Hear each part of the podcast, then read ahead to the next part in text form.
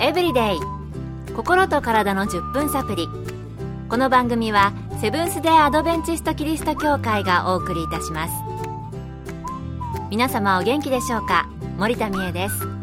今日もあなたやあなたの大切な人の心と体の健康に役立つ情報を短い10分間にぎゅっと詰め込んでお届けします。なおこの番組は健康情報番組で医師のアドバイスや治療に変わるものではなくすでに投薬を受けている方病院に通われている方はかかりつけの医師の指導のもとこの番組の情報も参考になさってください。社会生活を送っていると様々な方と関係を持つようになります。そして様々な個性の方と出会うわけですが他の人と違う行動や言動をされる方もおられます。中には感情のコントロールが難しくて極端な行動が出てしまったり人を傷つけてしまうような言葉を言ってしまう方が時々います。先日境界性人格障害という言葉を耳にしました。境界性パーソナリティ障害またボーダーなどとも言うそうです。そこで今日のトピックは境界性人格障害です。あなたはこの言葉聞いたことありますか？どんな病気なんでしょうか？今回は米軍横田基地横田クリニックで精神科医として働いておられる飯塚浩二先生のお話をお送りします。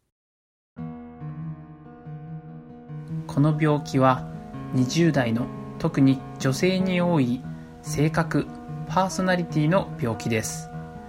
境界性人格障害という難しい名前がついていますがそれぞれ分けて考えてみると分かりやすくなります。はじめに人格障害ですが人それぞれいろいろな性格パーソナリティを持っています。シャイな性格陽気な性格優しい性格や意地悪な性格などいろいろあって人それぞれ性格を違う割合で使っていていろいろな場面で使い分けます。例えば仕事中は真面目な性格が多めに出て逆にスポーツをやっている時は負けず嫌いな性格が多めに出るというようなことを特に意識せずにやっているわけです。人格障害とはそのような性格が偏りすぎて使い分けられず自分や他人が傷ついてしまうことを言います。これを日曜大工に例えるなら工具箱の中に入っている工具の種類が少なくて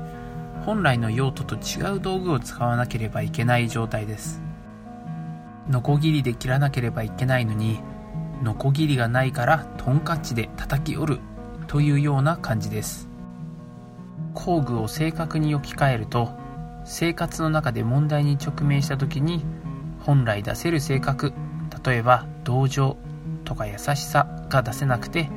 違う性格で対処してしまうというようになります。次に境界性ですが英語に訳すとボーダーラインと言います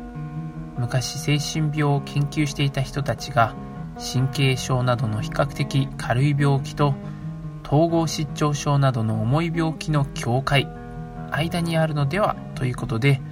境界性人格障害という名前になったと言われています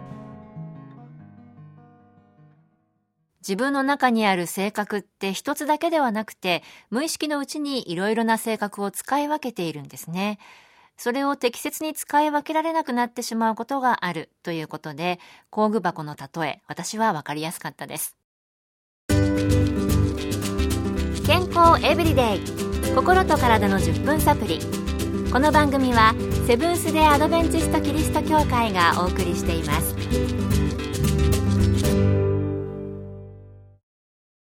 今日は境界性人格障害について米軍横田基地横田クリニックで精神科医として働かれている飯塚浩二先生のお話をお送りしています。では具体的にどのような症状があるのでしょうか？飯塚先生にお聞きしました。境界性人格障害の症状ですが、アメリカの精神医学会の診断基準では、9つある症状のうちに5つ以上満たしたら境界性人格障害となります。どのような症状かというと人から見捨てられることをすごく恐れる。対人関係が不安定。自分の性格や感情がよくわからない。自分を傷つけてしまうかもしれないことを衝動的にしてしまう。自殺の素振りや脅しそして自傷行為を行う。感情が不安定になる。自分は満たされていないと思う空虚感がある。怒りを止めることができない。そしてストレスが強いと被害妄想が出る。などです。これらの症状は白黒はっきりできないグレーなところも多いので境界性人格障害の診断を下すかは専門家でも意見が分かれることがよくあります。この病気の診断に関しては専門家でも意見が分かれるんですね。それではどんなことが原因でこの病気にかかってしまうのでしょうか。引き続き飯塚先生のお話です。この病気のことは過去にそして現在もいろいろな人が研究していてそれぞれ原因となる説を出しています。例えば小さい子供が家族など親しい人と離れると最初は不安で泣きます。そしてそのうち諦めて泣き止みますが泣いている時に誰も来なかったら最後には無気力になりこれが繰り返されると見捨てられたという思いが強くなってしまいます。そして